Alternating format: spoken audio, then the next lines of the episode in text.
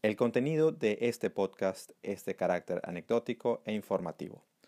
Las opiniones aquí expresadas no deben ser consideradas como asesoría o recomendación de inversión en títulos valores.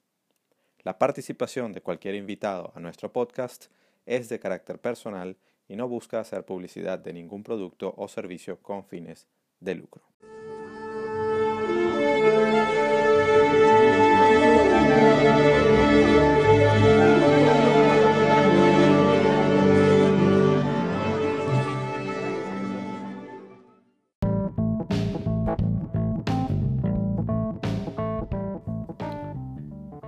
Bienvenidos a Trading en Serio, tercera temporada.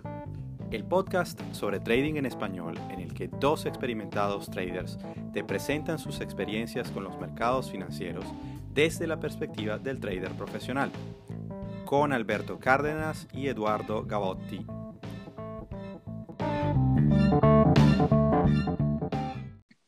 Eduardo, mi brother, ¿cómo andas? Mr. Alberto, ¿cómo va todo?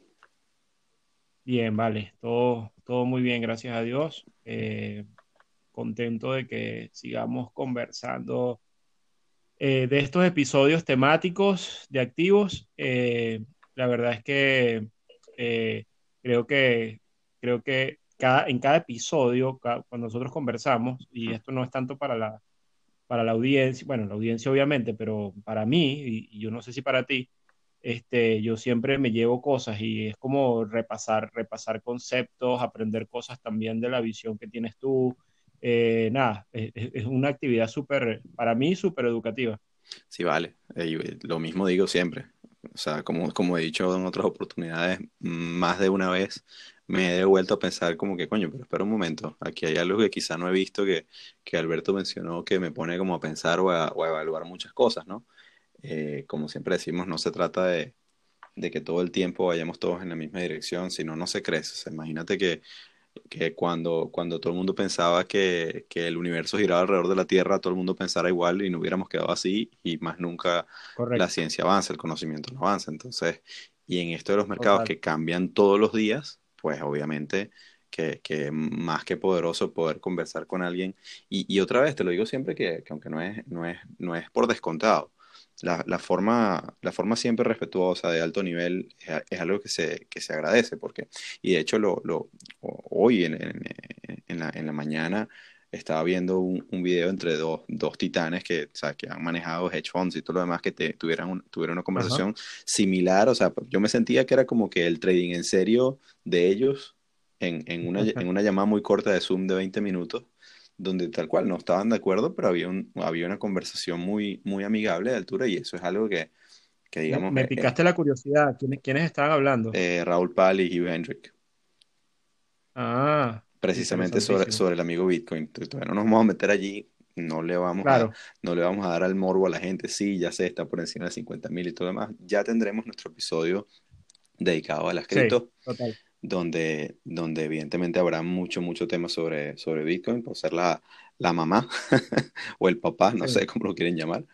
Este, Pero hoy, hoy vamos a conversar un tema en el que, bueno, si hay alguien que tiene que aprender mucho de esto y sobre todo de la experiencia que tiene mi compañero, eh, soy yo, porque eh, en cuanto a commodities, que es el, que es el tema que vamos a tratar hoy, eh, mi estimado Alberto tiene muchísima, muchísima experiencia y bueno, todos los que lo conocen desde hace tiempo lo vieron con la gorra de, eh, Oil 219, de petróleo a 19, que no solamente llegó a 19 el año pasado, sino que perforó el cero y llegó a negativo, fue una locura, uno de los episodios de la historia de los mercados más fascinantes a pesar de, de, cómo hayan quedado las cuentas de algunos, tanto, tanto por el lado verde como por el lado rojo. Este, y, y bueno, o sea, Alberto hizo seguimiento a su, a su tesis, que fue una, tengo que decirlo, Alberto, para mí fue una, una de las cosas más interesantes y donde yo, mm, digamos, te, te respeto mucho, porque allí, y perdona que te lo diga, fuiste un all-rounder, o sea, hiciste el análisis completo. No era solamente el tema que si las ondas de Elliot, que sé que las dominas bastante y las, las trabajas bastante, sino estabas, desde hace mucho tiempo estás entendiendo el tema a fondo. O sea, el petróleo lo conoces ese mercado y, y, allí haces un muy buen eh, puente entre los elementos técnicos y los elementos fundamentales. Entonces, eso quizá creo que fue lo que hizo tan, tan poderoso eh, el análisis y tan, tan acertado. En otras cosas siempre te lo he debatido mucho, o sea, sabemos que, que, digamos, yo por el lado técnico lo, lo, utilizo de una forma mucho más ligera, pero en ese caso fue una que, o sea, tal cual, el, golazo en el ángulo, que no es que, que no es que querías tirar un centro y te salió un tiro, no, es que, es que le dijiste va para allá y va para allá y fue un golazo espectacular. Así que en ese sentido, pues yo, yo me esperaría eh, eh, que cualquiera disfrute muchísimo de, de, tu experiencia. Pero como hemos hecho quizá en los episodios anteriores, pues un poquito de repente hablar más sin dar, sin dar clases ni mucho menos, porque no somos profesores, claro. Eh, al menos no en este espacio, sobre, bueno, el mercado de commodities, que también, digamos, un mercado gigante, quizá, quizá de los más antiguos, porque otra vez incluye cosas como, como incluso los commodities agrícolas que se, que se vienen comerciando desde que el mundo es mundo. Este, y, pues, y pues hay mucha gente que, que quizá no le ha tenido muchas ganas a, meterse, pero sin duda que siempre están las noticias, sobre todo nuestro amigo petróleo, eh, y más aún para quienes, quienes somos de Latinoamérica, que tanto dependemos de él, ¿no? Absolutamente. Sí, este es un tema fascinante. A mí me parece que los commodities, las materias primas, es un mercado, a mí en lo particular me gusta mucho, más allá del tema de trading, que es un mercado complicado y hay que decirlo, es un mercado de los más complejos, diría yo. Eh, eh, todos los commodities, que cada uno tiene una personalidad diferente, son muy volátiles, etcétera. Ya podemos explayarnos un poquito más en el episodio, en este episodio, para hablar de ellos. Pero digamos que históricamente son uno de los activos más complejos, más volátiles, más riesgosos, pero al mismo tiempo, eh, digamos que es, es los más, yo diría que uno de los más fáciles de entender desde el punto de vista, desde eh, filosóficamente, objetivamente, entendiendo un poco, es, para mí es tan sencillo como la energía y la comida del planeta. O sea, la energía, la comida, lo, lo, lo, esencial, lo básico, back to basic, pues. O sea, es como lo que necesitamos para funcionar como humanidad, como seres humanos, más allá de la explotación, de todas las cosas que podemos hablar al respecto pero definitivamente es como, y me refiero mucho al tema de la energía, commodities son como la sangre del cine. Eh, más allá del tema, como dije, de, de de hacer trading, etcétera, es entender lo que la historia, y eso es lo que creo que donde yo quiero como hacer especial énfasis en el episodio de hoy, la historia que materias primas desde el punto de vista eh, del ciclo económico y de todo lo que representan como, bueno, como, como lo que son. Y cada una de ellas, además, ellas en conjunto cuentan una historia, como, digamos, hay índices conformados de materias primas que uno puede darle seguimiento a toda la evolución de las materias primas en su conjunto. Eh, pero además cada una de ellas cuenta una historia particular que nos habla de algo importante que está pasando en la economía del planeta. Entonces, eh, yo creo que deberíamos empezar por hablar, hablando de los tipos de materias primas y la naturaleza del mercado y estas cosas para poner a la gente, ubicarlo un poquito más. No sé qué te parece. Sí, adelante, por favor. Buenísimo. Bueno, eh, a ver cómo comienzo. Yo diría que, como dijiste tú muy acertadamente, esto es uno de los activos más antiguos eh, con los que la gente comercia. Pues. Yo diría incluso que, uff, este, desde épocas bíblicas la propia sal, el nombre del salario, ¿sabes? Salario viene de esa comercialización en la, en la sal y al final la sal es un commodity también. Este, es, un, es una, digamos, un, recurso este, de ahí de la tierra que se puede comerciar. Y en la Biblia hay miles de ejemplos de trading de commodities en cualquier libro histórico, no solo para hablar de la Biblia, sino cualquiera antiguo. Eh, entonces, los japoneses, ¿saben? Los, los, que hacen velas japonesas, eh, A ver. Sí, sí. Ya, pero un momento que esto se quede. ¿Estamos? Sí, yo estoy aquí. Estoy aquí. Los japoneses. Ah, que eh, en el trading, las famosas velas japonesas que mucha gente. Eh, y, el origen de esa, de esa técnica para la serie de precios es súper antigua y está muy relacionada con el mercado de con la comercialización del arroz, no ahorita con los mercados electrónicos, sino hace más de 300, 400 años. era una manera de representar un poco la dinámica de precios. O sea que los commodities están allí desde hace tiempo. Yo diría que para separarlos, eh, yo podríamos hablar en primer yo diría que los más importantes, eh, empezando por el orden de importancia, bueno, si es que no sé si hay que ponerle orden de importancia, sino liquidez, tamaño, lo que sea, pero hablemos del más conocido, que es el, sector de la energía. Eh, la energía, bueno, como ustedes saben, eh, todo, todo el mercado de energía es un mercado commodity donde hay distintos tipos de activos. Los más importantes todavía siguen siendo el, el petróleo crudo en este caso el WTI como marcador de, este, para, digamos, América y el Brent para el petróleo del Mar del Norte como marcador también de la energía, pero después está el gas natural y tienes ahí aguas abajo toda una serie de derivados como la gasolina, el full oil, etcétera, etcétera, etcétera. Todo eso se comercializa. Igual, eh, luego tienes el mercado de la, yo diría que el más importante que es el de la comida, eh, los granos, y la comida del planeta básicamente son tres granos importantes, que son el maíz, la soya eh, y el trigo. Y estos, tres, estos tres granos son lo que alimenta el planeta y no solo alimenta a los seres humanos, sino que es la base de la comida para los animales este, y, y también para el abono y para mil cosas. Incluso hoy en día se hace energía desde de los granos también, como en Brasil o en otros lugares que hacen etanol y este tipo de cosas.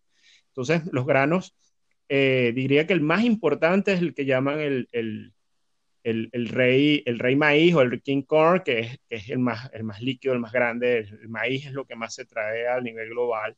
Este, y, y es, digamos, Latinoamérica tiene un peso importante, especialmente Argentina eh, pero bueno, Estados Unidos también es un productor importantísimo de maíz. Eh, todo, el área, eh, todo el área central de Estados Unidos es, un gran productor de maíz y de soya.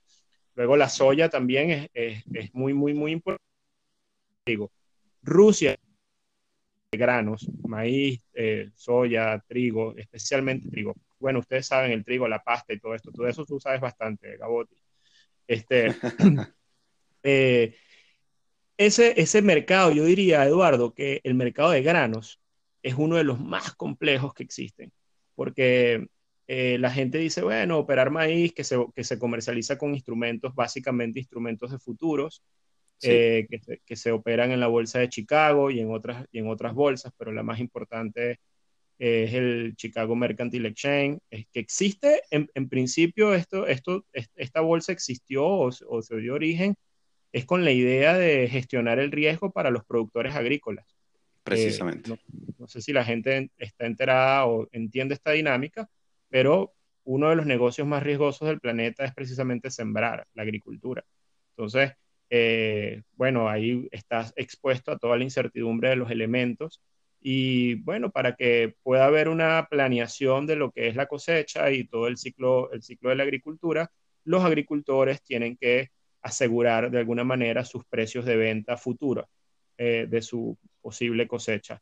Y para ello, pues se tuvo que, se tuvieron que, o se tuvo que generar un mecanismo de ingeniería financiera, que es básicamente los contratos de futuro de maíz, de soya, etcétera, que le proveen a los productores lo que llaman una cobertura frente a las posibles caídas en los precios más adelante. Y también para los los consumidores pueden también generarle coberturas para posibles aumentos en los precios. Entonces, es un mecanismo de gestión de riesgo que existe, o sea, los contratos de futuros que la gente lo ve como un tema especulativo y para hacer trading y todo esto, básicamente lo que son son instrumentos de gestión de riesgo para los que llaman los comercial, los, los, productores, los, los generadores de, los que manejan el tema de la materia prima. Y bueno, y después de, existir el mercado de granos y que, los contratos de futuros de maíz, de soya, que son los más importantes, eh, surgieron todos los otros contratos como los de petróleo, etcétera, etcétera, etcétera. Pero estaba diciendo un punto que es que el mercado de granos, el mercado de la agricultura es uno de los más complejos porque y yo tuve la oportunidad de conocer ese mercado durante un tiempito. Eh, porque además de lo que uno puede ver en la serie de precios y del ciclo económico y de la oferta y la demanda que puede existir y de todas las variables macro que uno puede seguir en un mercado particular, y además en los commodities hay un tema muy importante que es los niveles de inventario, es clave. para, tomar decisiones. Precisamente lo, que, lo que sucedió con el petróleo el año pasado fue un claro ejemplo de eso, ¿no? Exactamente, ese fue un claro ejemplo, se desbordaron los, los inventarios de crudo en cierta medida, no había dónde guardarlo. Este, y eso generó un, todo un desastre en el mercado spot que llegó a, a tener valores negativos. La gente pagaba por entregar petróleo. eh, pero bueno, en el caso de los granos, eh, además de todo esto, tienes que estar pendiente del tema climático. O sea, entender todas las dinámicas de, la, de, de las tormentas, de las, de las cosas que pueden generar una inundación, del ciclo, del ciclo, eso, del ciclo climático, que es súper, eh, a pesar de que es un ciclo, súper incierto. Entonces, este, la gente que sigue el mercado de granos prácticamente se convierten también, además de trader y de coberturistas o la palabra que quieran tener, en meteorólogos. O sea, es una cosa increíble. Y, tienen que entender cómo, cómo, está el clima, cómo está, el, cómo está, cómo viene la... Ahorita mismo hay una corriente de frío increíble eh, y todos esos elementos tienen impacto en, el, en ese mercado de granos. Solo para darles una pasadita por encimita de lo que significan los mercados de commodities. Pues. Luego tienes del mercado de la comida, perdón. Sí, adelante, perdón, perdón, te, eh, afirmaba lo que decía. Sí, luego de ese mercado, digamos, energía, comida, tienes los metales. Los metales que son eh, súper importantes, es la base estructural industrial para el crecimiento económico, y ahí los podemos separar en dos grandes grupos, que son los metales, los que muchos conocen, que son los metales preciosos, especialmente el oro, la plata, que tienen un valor de reserva, que lo pueden comprar los bancos centrales de alguna manera porque se convirtieron en dinero desde hace muchísimos años. Eh, y es un, dinero, es, un, es un valor adquirido, es un recurso no renovable y bueno, tienen esa propiedad. Pero además, están todo, e, e, ellos mismos tienen un, uso industrial un tanto más limitado, pero lo tienen. De hecho, en la industria tecnológica se usa mucho el oro, la plata, etcétera. Y luego tienes los grandes metales que se usan en la industria, como el cobre, el hierro, el aluminio, este, el níquel. Y hay toda una serie de metales también y de elementos como el palladium, este, que hoy en día son, eh, eh, son muy, muy usados. Y, y hay una característica en el tema de commodities que podemos hablar de él y que no manejo mucho, pero que está muy en boga, que son las tierras raras. Este, que es todos estos elementos eh, raros, como su nombre lo indica, pero que son muy usados por la industria tecnológica y que se usan para hacer baterías, para la industria espacial, la industria de armamentos, en la industria de enriquecimiento de uranio, etcétera, etcétera, etcétera. Eh, ahí, ahí, ahí es, es, un renglón de los commodities. Bueno, dije metales, granos, energía. Este, los granos es lo que llaman soft commodities o commodities blandos, este, la energía obviamente es energía este, y los metales, pues yo diría que esos son los grandes grupos. Luego tienes el área, otras cosas en comida como carne de cerdo, carne de res, leche, este, jugo de naranja. Sí, exacto, el, ganado y... El ganado en pie, el ganado, exactamente. Este, todas estas cosas también se negocian en los mercados y son, son commodities. Este, pero digamos que los grandes, el grupo importante donde hay la liquidez, donde está el, fuerte de las transacciones diarias, son esos tres grandes grupos, ¿no? Y yo diría que si hay que hablar de uno en particular eh, con mayor liquidez, yo diría que es el mercado de energía. Claro, hay, o sea, eh, una de las cosas que obviamente quienes, quienes estamos más, más que todo en esta comunidad somos eh, en su mayoría traders retail, entonces, mm, aunque no es imposible, es súper extraño que, que, digamos, las plataformas que utilizamos vengan y te ofrezcan, yo qué sé, el contrato de futuros de, de ganado. O sea, eh, eh, eh, es, difícil que, que, ese tipo de instrumentos los vaya a operar, aunque ciertamente habrá algunos que lo hagan y algunos que tengan cuenta sobre todo de, de, de, futuros con, con, algún broker, sobre todo en Estados Unidos, quizás si tiene acceso a eso, no sé cuáles son las digamos, los requisitos en cuanto a, los montos mínimos para operar. obviamente cuando estás conectado directamente con, los grandes exchanges, pues sí, los montos son bastante altos. Este, digamos, cuando no operas eh, con, con, CFDs o con otro tipo, sino que estás directamente operando futuros, mientras que si lo haces con el clásico broker de CFDs, pues vas a tener, eh, eh, digamos, un, un, un sample o una muestra de cada uno de esos grupos que definió Alberto.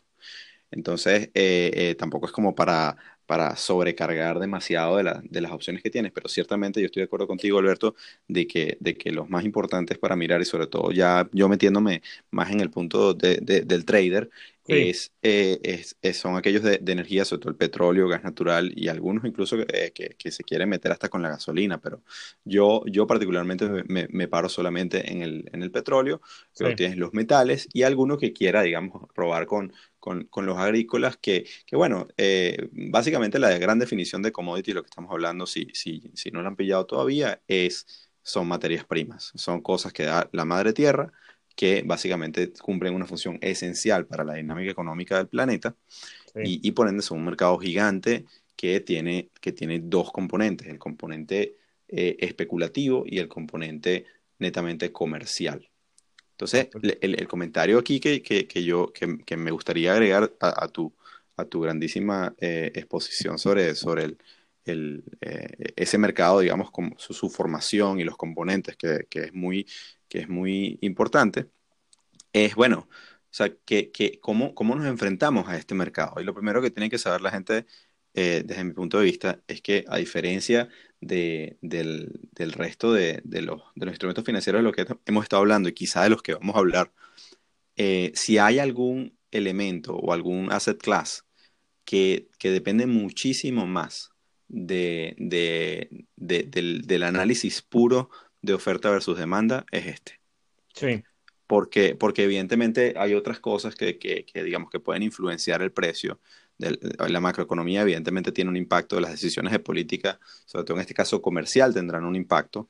Pero, pero básicamente aquí estamos hablando, y por, y por eso es que también es bastante intuitivo, porque o sea, eh, casos como el del año pasado son emblemáticos en el que, tú, en el, que el mundo se, se detuvo. Sí. El mundo se detuvo sí, por completo, nadie estaba viajando, no había eh, eh, embarcaciones que pudieran eh, llevar el petróleo de un lado a otro porque básicamente no había quien te lo recibiera porque no había comercio.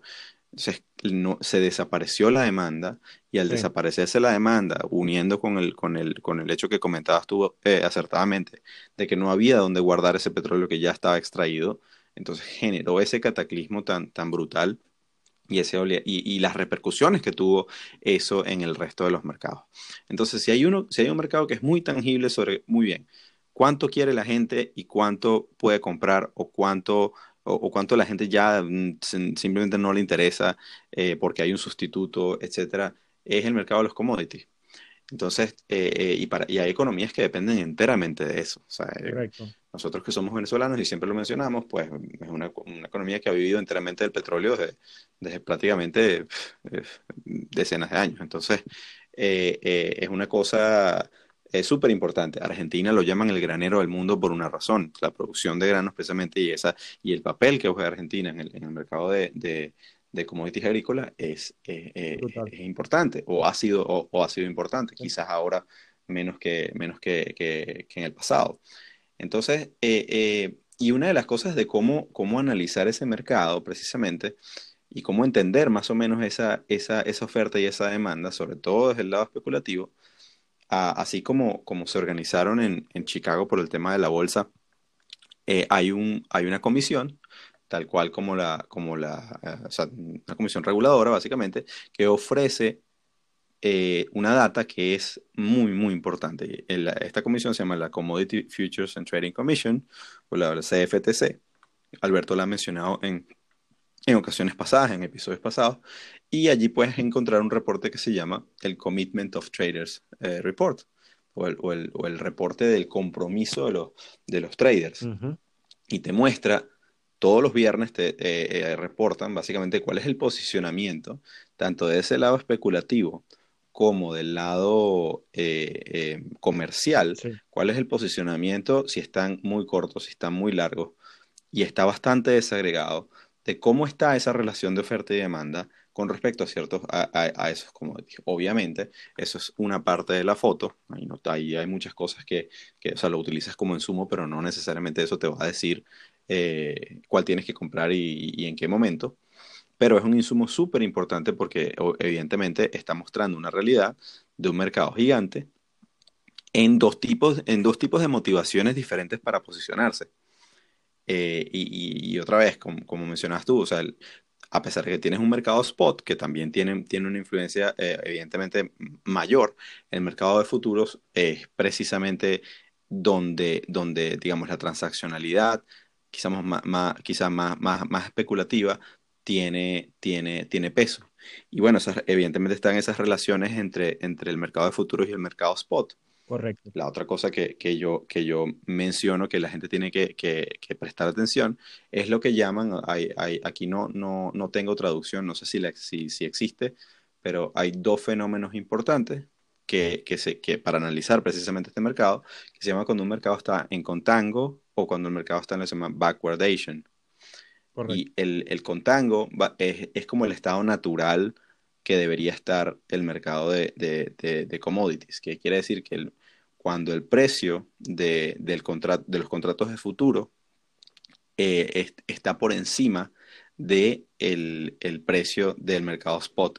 Vamos a poner un caso, en el caso del petróleo, si tú estás comprando un, contrato de futuro con expiración, yo qué sé, dentro de dos meses, tú esperarías en un mercado normal que no solo por la incertidumbre, sino porque eh, evidentemente de repente si, si, las estimaciones de demanda son en, en, aumento, pues entonces el precio del contrato de futuro debería ser mayor que el precio spot y en la medida que el tiempo se mueve hacia la expiración de ese contrato de futuros, pues esos, esos precios deberían converger. Ahora, no siempre sucede. Y en caso contrario, que es precisamente un mecanismo poderoso para poder más o menos tener una idea de para dónde van las cosas, es cuando tienes el, el backwardation, es mucho más alarmante porque es una cosa quizá un poco anómala. Eh, quizá algo, esto tiene algo que ver mucho con lo que mencionábamos en el, en el capítulo pasado Sobre, sobre la curva de rendimiento, tal cual. Porque son, porque son básicamente eh, expectativas futuras. Que brinda en este caso los commodities. Pues. Exacto. Exactamente. Y entonces en el tema de backwardation es, es al revés. Es cuando tienes el precio del contrato de futuro, cuando está por debajo del precio de, del commodity en el mercado spot. Entonces, evidentemente, si, si, la, si la gente que está comprando el, el commodity a futuro eh, está pagando menos de lo que cuesta hoy, eso obviamente, a menos que haya un, shock eh, eh, importante en ese mercado, pues te, va, te, te, está diciendo que los precios muy probablemente pueden caer. Entonces, el backwardation es, es, anómalo y por ende tiende a ser mucho más poderoso que, que el contango, que es, una, que es una, una situación que debería ser más o menos eh, normal. Correcto. Entonces, cualquier persona que quiera enfrentarse a estos mercados tienen, mm, o sea, y si no estás viendo, porque obviamente, obviamente nosotros utilizamos bastante y mucha gente que le gusta, ok, el tema de análisis técnico, eso está allí, eh, el price action y todos esos temas funcionan, sí, pero, pero es necesario que entiendan que los drivers del precio son, eh, primero y principal, la relación entre oferta y demanda. Entonces, el, reporte de Commitment of Traders, que lo, que, lo, que lo publican cada viernes, te da una foto sobre eso. Y luego entender, cuando tú analizas, evidentemente, cómo está comportándose ese mercado de futuros respecto al precio spot, que, obviamente también tienes que tú ver qué contrato estás eligiendo en tu, en tu plataforma. Tienes que saber si tú estás posicionándote en un mercado de futuros o no. Sí.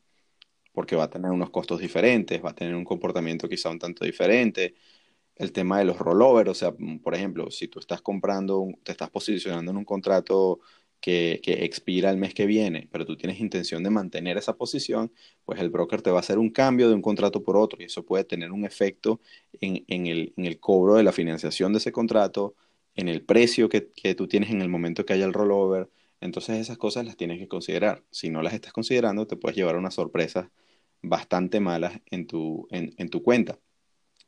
Entonces, eh, eh, pero sí, o sea, normalmente en la, en, la, cuenta típica te vas a conseguir, sí, oro, plata, cobre, eh, y, en la parte de energía te vas a conseguir petróleo y gas natural. Y muy raro, sobre todo, bueno, aquellos brokers que son un poquito más de corte profesional te van a ofrecer de repente futuros en, en, en los agrícolas, pero no mucho. Eh, no quiere decir que, sino que, que si, digamos, que si te interesa ese mercado, sobre todo mucha gente, muchos latinoamericanos que, entienden muy, muy bien la parte agrícola, pues perfectamente podrían ser tremendos traders de, de, futuros de, de, esos commodities. Correcto. Me acuerdo en el, en el, todos los commodities además tienen asociados eventos fundamentales importantes. Por ejemplo, en el caso del petróleo, bueno, los inventarios de crudo, que por cierto, eh, se van a publicar mañana por el feriado que tuvimos, generalmente son los días miércoles, tienen un impacto en el mercado. Eh, también en el caso de los granos, el reporte USDA, el USD de la Comisión Agrícola de Estados Unidos, se publica los viernes, por ejemplo. Eh, y los viernes, eh, los viernes es, un, es, un, día bastante importante para los granos por, por la información que reporta, la, digamos, esta organización de seguimiento agrícola en Estados Unidos. Y, y así, bueno, hay, hay muchos ejemplos. Quería mencionarles otras condiciones que a mí me parecen fascinantes del mercado una de ellas es que tienen muy marcado el tema de la estacionalidad, a diferencia de otros mercados. Eh, cuando hablo de, bueno, en inglés seasonality, lo pueden buscar, o estacionalidad, y los granos, la energía, este, inclusive hasta en medida los metales, diría yo, pero los productos agrícolas y, especialmente la energía están muy correlacionados con el ciclo, con su estacionalidad. Y hay meses uno, uno puede ver, por ejemplo, gráficos de la estacionalidad de un producto de 30 años. Por ejemplo, que el petróleo o la energía tiende a tener un comportamiento al principio de año de una forma, generalmente es bajista, es un, eh, tendiendo a hacer pisos eh, a finales de febrero, marzo y después de allí un, un, crecimiento importante hasta mitad de año con cierta corrección y luego tienes el, clima en el planeta cambia, la demanda de energía aumenta y hay todo un tema de, aumento en los precios para abastecer los inventarios. Y después, bueno, otra vez hay ese, ese ciclo. Igual que con los granos, etcétera, es aún más marcado el tema cíclico del, pues tiene que ver con el ciclo de la cosecha, con el ciclo, etcétera. Entonces, la estacionalidad es algo que los que quieran operar en el mercado de materias primas deberían estudiar y ver eh, si, tienen, si tienen el commodity que están observando, está sujeto a estos ciclos de estacionalidad importantes. Y otra variable que a mí me parece muy, eh, dos cosas más importantes que quiero decir. Los commodities son, digamos, eh, tienen, para mí son el big driver, para mí y bueno, para muchos economistas, de la inflación en el, en el mundo. digamos que mucha gente que quiere hacer un forecast acerca de hacia dónde va la inflación en el planeta, utilizan como base, más allá de los, la, cesta de precios de productos y servicios que se pueden obtener, eh, se observa muchísimo el índice de los commodities, el, índice compuesto. Eh, uno muy famoso es el CRB Index de Thomson Reuters, que es un, índice muy seguido a nivel global, que, que, es un índice ponderado de energía, granos, metales, etc. Entonces, en teoría, si este índice tiende a subir con fuerza, debería eh, trasladarse esto a presiones inflacionarias este, en el planeta, porque al final, bueno, la comida aumenta de precio, eh, la gasolina va a aumentar de precio, eh, todo este tipo de cosas se hacen más caras. Y viceversa, cuando ves este índice caer, es importante que tenemos más bien desinflación en algunos de deflación, como en el año, en marzo del 2020, que se, se fue al piso ese índice. Eh, y, em, y también son un indicador, como tú lo dijiste, más allá del contango y el, y el, y el backwardation, que pueden servir en la curva de futuros para entender cómo está la relación de oferta y demanda y en el tiempo de, este, de esta materia prima, también pueden ser un indicador adelantado de, del ciclo económico o del crecimiento económico global. Se supone que si vamos a crecer como, como planeta, como economía, como, digamos, el, el, pues vamos a demandar estos productos porque son la sangre del sistema. La gente va a demandar comida, va a demandar energía, va a demandar toda, una, toda esta serie de cosas, metales, etc. Y si no vamos a crecer, sino que más bien el, tema es recesivo, esto se debería haber reflejado también en caídas en los precios de los commodities. Entonces, bueno, hay mucha gente que utiliza los commodities también como indicadores económicos. Por ejemplo, el cobre, ¿te acuerdas? Le dicen el doctor cobre. Este, al, al cobre Doctor, cobre. porque dicen que el cobre marca de manera adelantada también estas cosas, eh, alerta acerca de crecimiento, de crecimiento económico en el tiempo. Estas son las cosas fascinantes de las materias primas, que por cierto, yo lo, yo lo, yo lo digo, lo debo decir, eh, las materias primas vienen de un ciclo bajista que siempre lo digo en, en, el Twitter, en todos lados, desde el 2008. O sea, en el 2008 hicimos un high en el índice este de commodities. En lo más representativo fue el, petróleo, que hizo 147 dólares el contrato del WTI.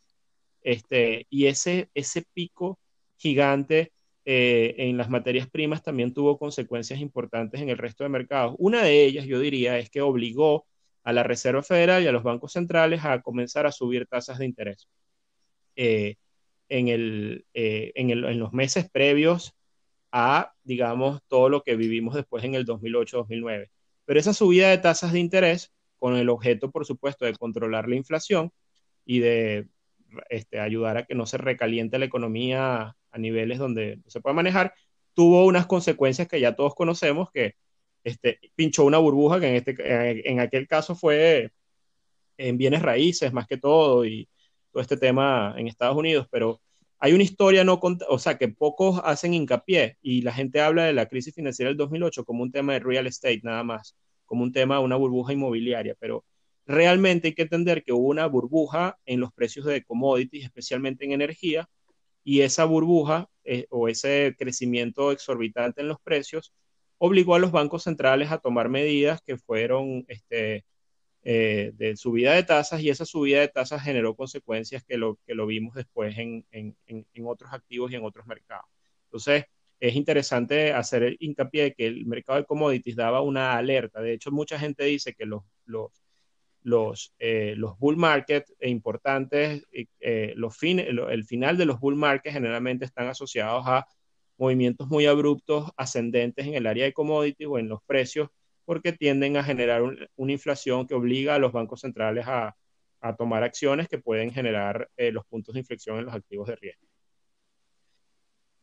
Sí, bueno, ahí hay otra vez, siempre hay temas de discusión, porque por ejemplo el caso es que ahora tenemos un, una base inflacionaria muy baja. Entonces, entonces eh, digamos, ciertamente, y, y, es, así, lo, lo, yo estoy muy de acuerdo, como hemos hablado de, en los otros episodios, los commodities no son excepción, tú puedes utilizarlos como, como indicadores para, para, para el resto de los mercados, y en, y en el caso, otra vez, los commodities tienden a ser mucho más eh, palpable, mucho, mucho más tangible. Yo, yo, por ejemplo, el tema inflacionario no, no lo veo tanto así eh, en cuanto a, por ejemplo, utilizar, eh, o sea, entiendo lo que mencionas del índice de los commodities, eh, sobre todo agrícolas, porque obviamente hay una relación directa entre si, si el insumo principal es más caro, pues el resto de los productos serán más caros. y, ese, y ese insumo, obviamente, el, el, incremento obedece a una dinámica otra vez de, de oferta y demanda. Entonces hay que ver exactamente cuál, cuál de los dos es el que se está moviendo y por qué.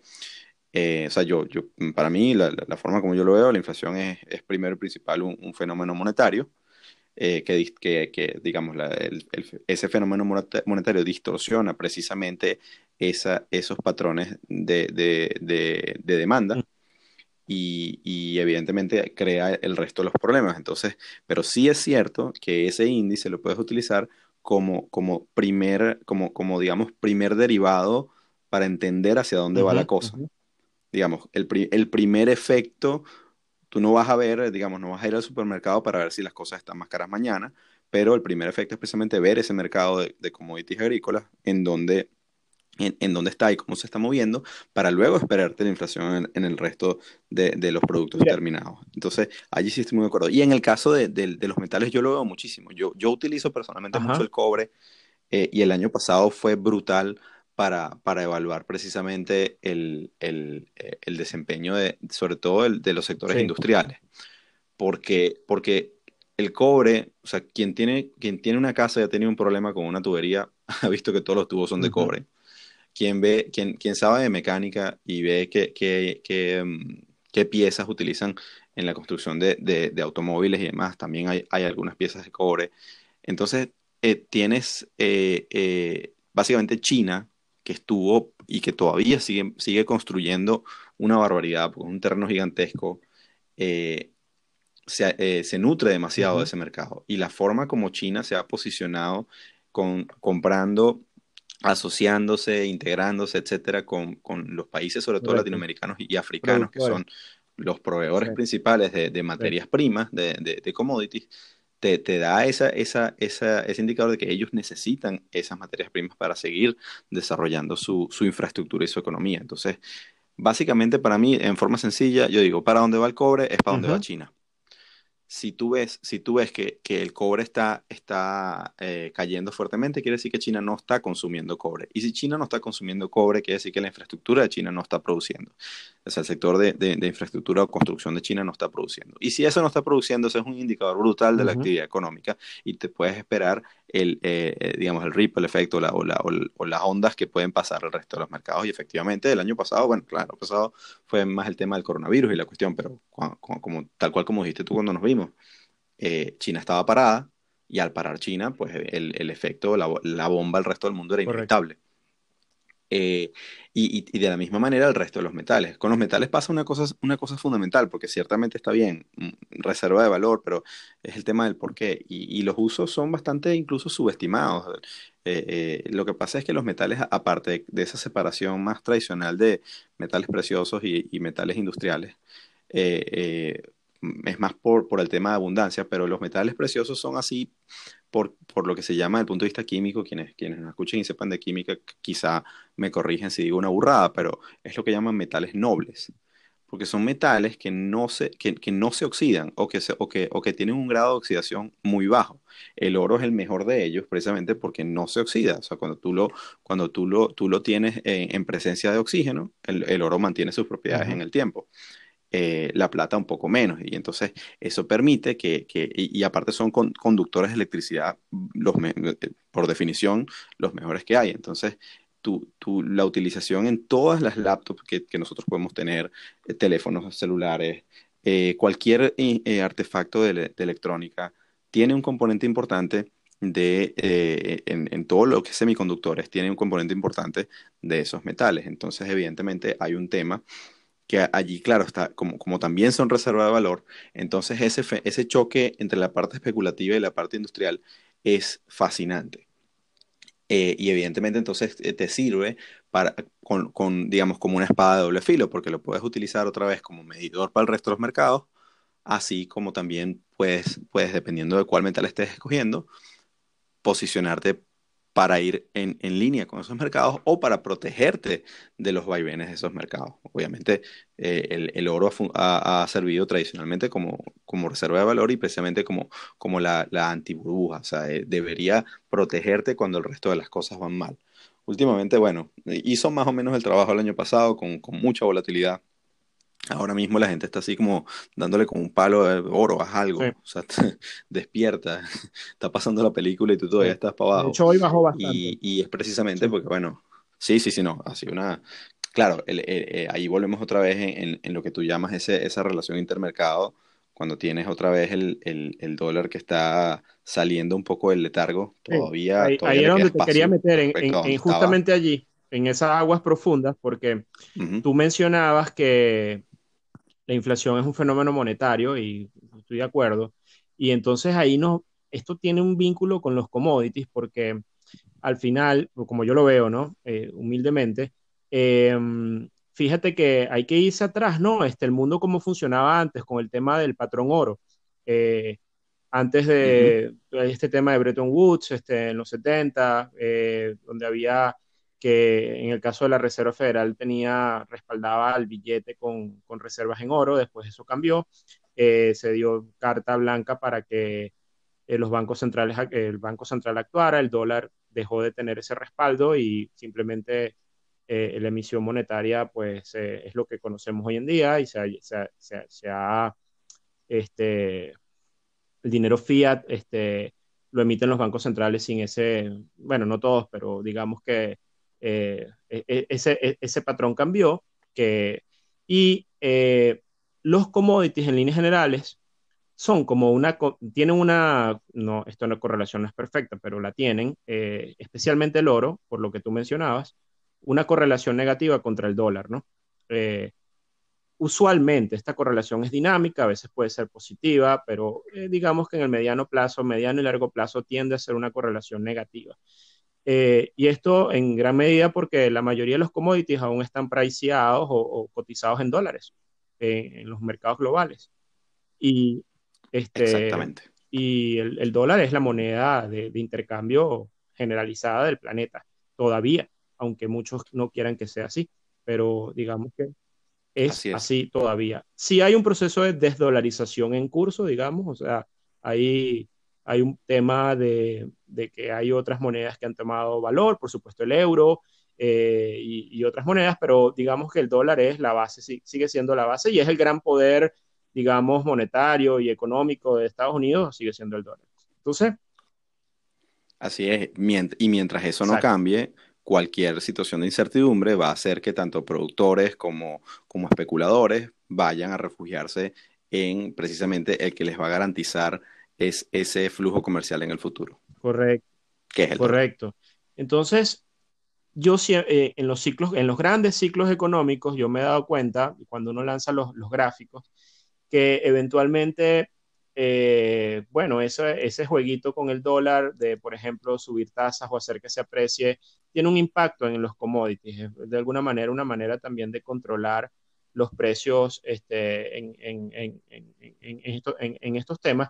Y hay como, bueno, esa lucha también geopolítica, política, etcétera, en, grandes, en dos grandes, yo dividiría el mundo desde el punto de vista económico en dos grandes bandos. Los que tienen los commodities, los dueños de los commodities y los, y los que, digamos, el dueño del dólar y de las monedas fiat, son dos grupos importantes y bueno, eso es como, como por supuesto, hay matices, hay miles de cosas. Estados Unidos es un productor importante de energía, pero es consumidor neto de energía. Entonces, este, y como tú bien dijiste, que es un tema trascendental, me parece que es además, eh, eh, eh, ahorita es de lo más fascinante que está pasando a nivel global. No lo digo yo, lo dice Ray Dalio, lo dicen todos estos grandes gestores, es el papel de China, ¿no? Como consumidor tan importante de commodities y además lo que ha venido haciendo en los últimos años, adueñándose de los, tomando control y partido en los países productores. Estamos hablando de Latinoamérica, África, este, tiene socios comerciales eh, también eh, en, áreas de commodities, donde, donde, bueno, están como garantizándose obviamente el suministro, pero por otro lado, eh, hay países, por ejemplo, como Rusia, eh, de ese otro lado que están acumulando reservas en oro, por ejemplo, y, este, a un ritmo importante. Entonces, es como una, también detrás de todo esto hay como una lucha con, no, no sé si una guerra o, una visión donde que la batalla final va a ser contra el dólar, digamos. Eh, y, y, estos países de alguna manera se vienen preparando frente a este, frente a este hecho y yo creo que obviamente Estados Unidos va a dar la pelea como siempre la da. Este, no, es, una cosa sencilla esto de la desdolarización, eh, pero digamos que hay estos, estos ciclos. Entonces, cuando tú tienes un dólar creciente que se aprecia, eh, tal, tienes generalmente estos países commodities pasando aceite.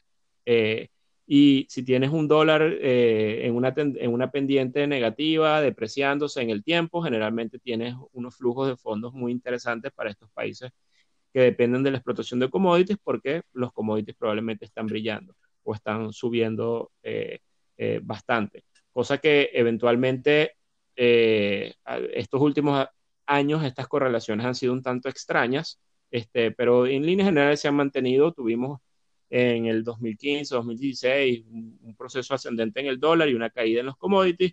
Y ahora hemos tenido durante todo este último, los últimos seis meses una caída importante del dólar y hemos visto en algunos commodities unos rebotes importantes, en, especialmente en los granos este, y en, algunos metales, pero fíjate, por ejemplo, lo que está haciendo el oro ahora, que no está en nuevos highs. Eh, eh, está ahí, tú sabes, este, dando señales mixtas y el dólar otra vez está como empezando a rebotar. Entonces, bueno, para no confundir a la gente, el, el, concepto final que les quiero decir, como dijo Eduardo, es que para los que quieren hacer commodities tienen que echarle un vistazo a lo que está haciendo el dólar, pues, para ver también qué, qué pasa. Así es, así es.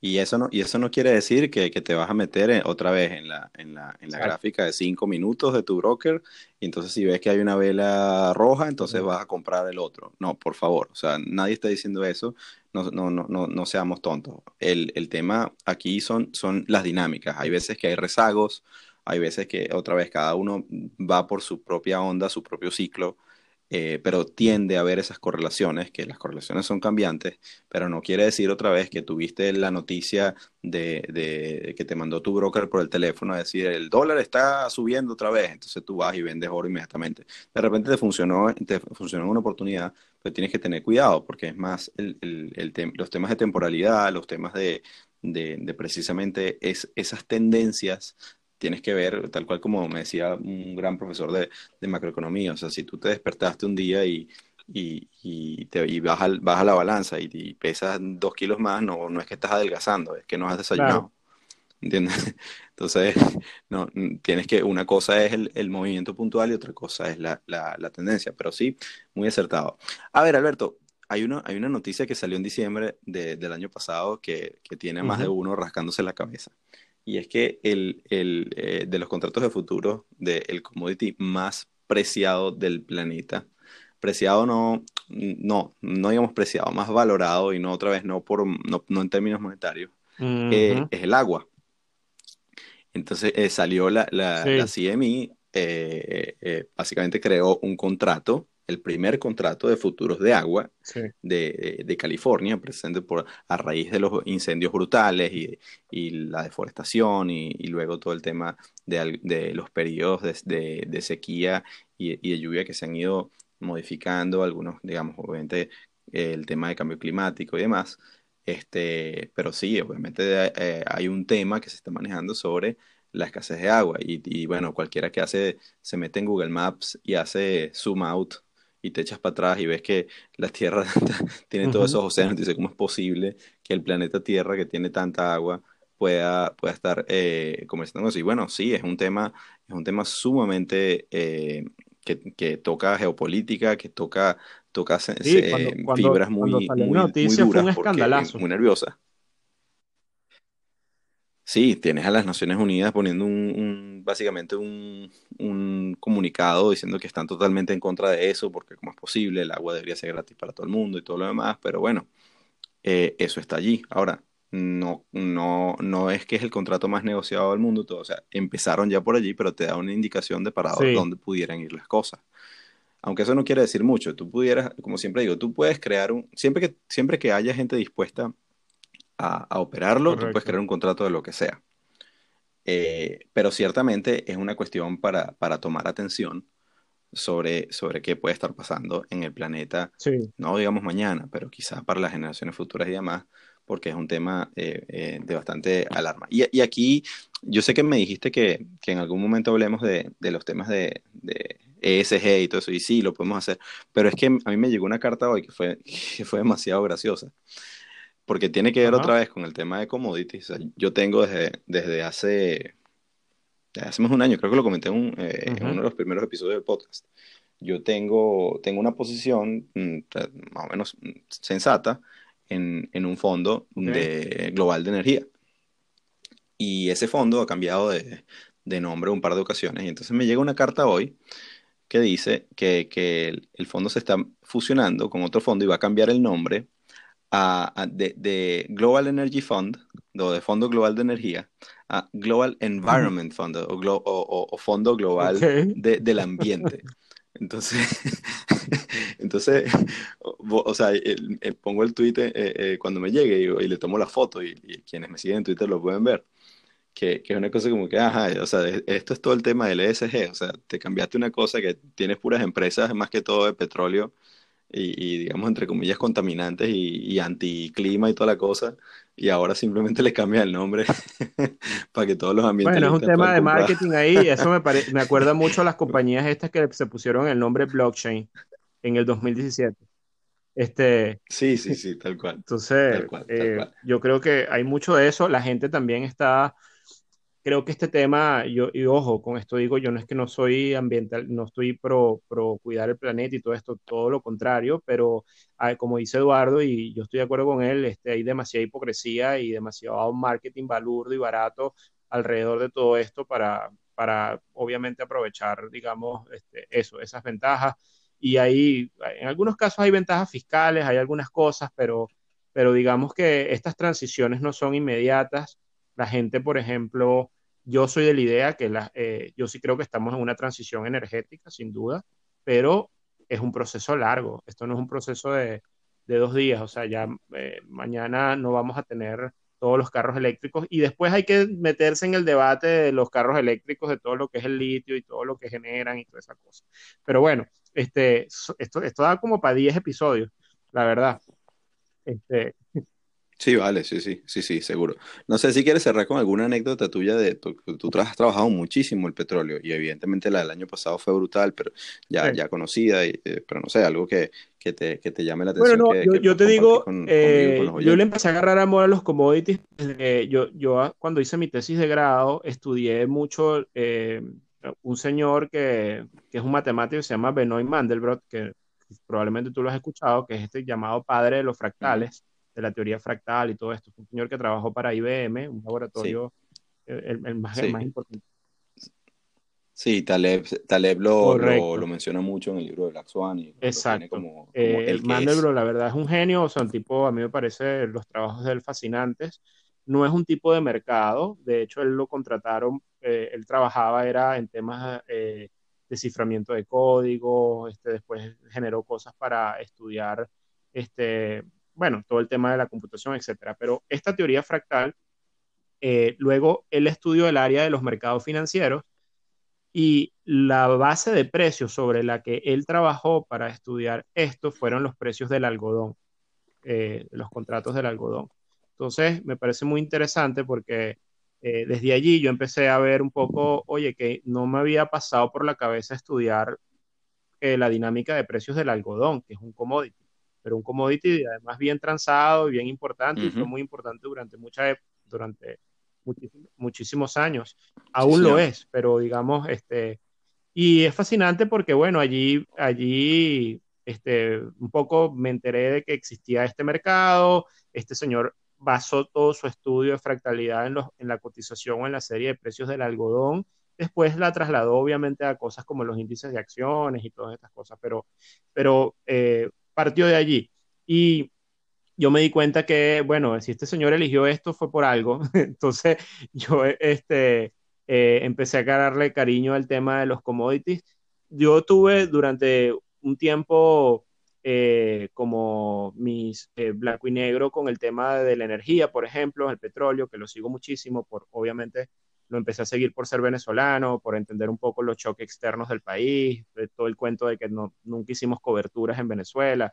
Esas cosas podemos hablar de eso muchísimo, pero este, a mí me tocó, por ejemplo, una anécdota sencilla, en algún momento ir al Banco Central en Venezuela y en otra oportunidad a PDVSA, que era la, la, la empresa aquí de petróleo, eh, acompañando a unos tesistas de grado que yo estaba tutoreando que estaban haciendo una tesis sobre una, un modelo de cobertura petrolera para Venezuela.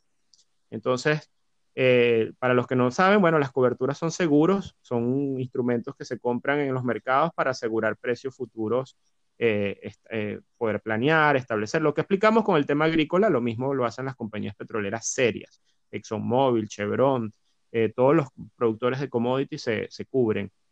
Eh, entonces, eh, y los países eventualmente lo hacen. Un ejemplo muy interesante en Latinoamérica es México. México tiene un programa de coberturas este, bien, bien interesante y los ha salvado, les ha sacado la pata al barro más de una vez en los últimos años. Eh, por supuesto.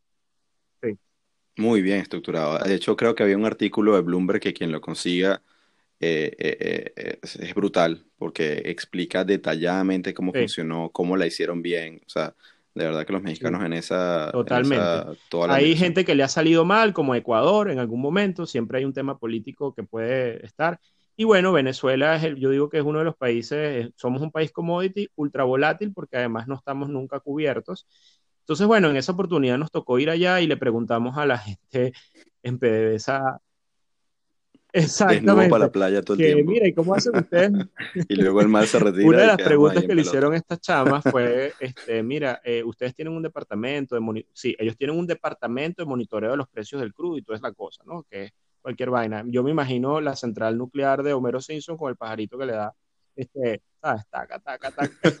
Eh, pero bueno, este, el tipo baja y le dice, eh, sí, nosotros tenemos todo esto, ajá, ¿y ustedes hacen algún tipo de cobertura? No, nosotros nunca hemos hecho ninguna cobertura, de hecho no está en nuestro, nuestros estatutos, no. Eh, bueno, sí hay, sí hay posibilidad de hacerlo, pero no lo hemos hecho, ajá. Este, ¿Y qué hacen ustedes cuando se derrumba el precio del petróleo? Este, ¿Y qué, qué mecanismo tiene? Y te dijeron, me, casi, me casi, la pero al final el tipo como hizo una larga pausa, creo. Este, esto me lo narraron ellas porque yo no estaba presente en esa reunión. Bueno, para eso tenemos al comandante, se va para la OPEP y listo. Este, bueno, ok. Está bien. Esa fue la cobertura. hasta luego, gracias. Muchas gracias, bueno, hasta ah, luego. Ok, bueno, listo. Ahí quedó un poco la reseña de la visita a la empresa petrolera más importante del país y de Latinoamérica en su momento. Este, y bueno, por supuesto, este, no le pararon media bola a lo que, a lo que le estaban planteando, eh, que era el modelo este de cobertura, y bueno, quedó engavetado en un departamento de research de una universidad. Ahí. Eh, pero es interesante eh, comentarlo porque, bueno, es parte de nuestra historia y de lo que hemos, hemos vivido como país y, y, la verdad es que los ciclos van a seguir estando, vamos a tener shock positivos y negativos. Creo que estamos a puertas de un shock positivo en los próximos años.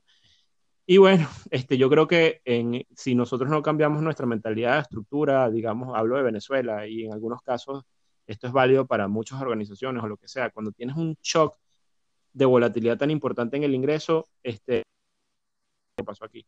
Así es. Bueno, de hecho tienes al, tienes al, al, petróleo ahorita cruzando los, los 61 dólares el WTI. Eh, después de todo ese episodio y, pareciera que tiene mucho espacio de subida, entonces como que sí. Claro. Eh, ojo, otra vez no estamos diciendo vayan y abran su plataforma y pongan un trade ahora mismo. Mm, mm, vamos, vamos, a, vamos a pensar las cosas, vamos a calmarnos, como decíamos.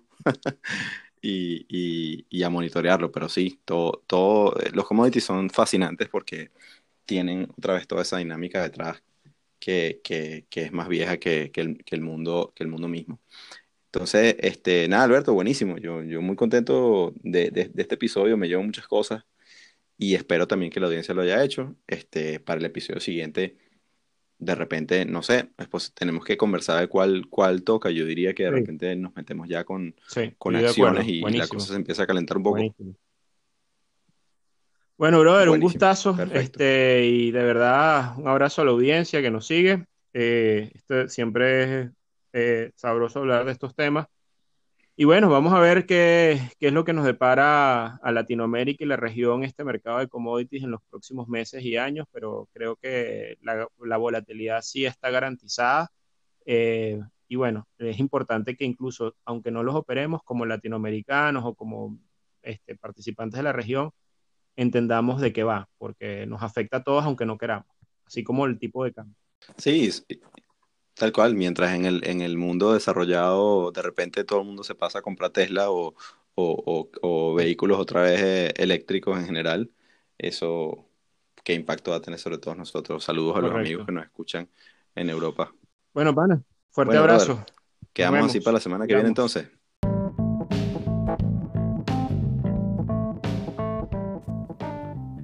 Esto ha sido otro episodio de Trading en Serio.